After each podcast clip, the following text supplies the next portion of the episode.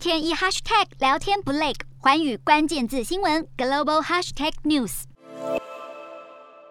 加拿大总理杜鲁道在加国驻基辅大使馆重新升起了加拿大国旗，代表使馆的重新启动。他在八号无预警造访乌克兰，还一同拜访了曾经被俄军占领的伊尔平镇。杜鲁道不但宣布加码军援，还取消加拿大在明年所有乌克兰产品的进口关税，并且针对俄罗斯四十位个人户和五位实体户提出新制裁。乌克兰在八号这天不止迎接了杜鲁道，美国第一夫人吉尔也低调访问了乌国边境的乌日霍罗德镇。他在当地一间学校和乌克兰第一夫人欧伦娜会面，两人长谈了一个小时。除此之外，美国驻乌克兰大使们也在开战后第一次返回基辅，而德国联邦议院议长巴斯则是现身布查镇审是被指控犯下战争罪的俄军照片，在政要官员接连拜访时，知名乐团 U2 的主唱波诺也出现在当地。与此同时，俄罗斯副总理胡斯努林也在八号踏进乌克兰的马利波，视察这几天钢铁厂交战后的战况。这也是乌俄开战以来俄罗斯亲访马利波的最高阶层政府官员。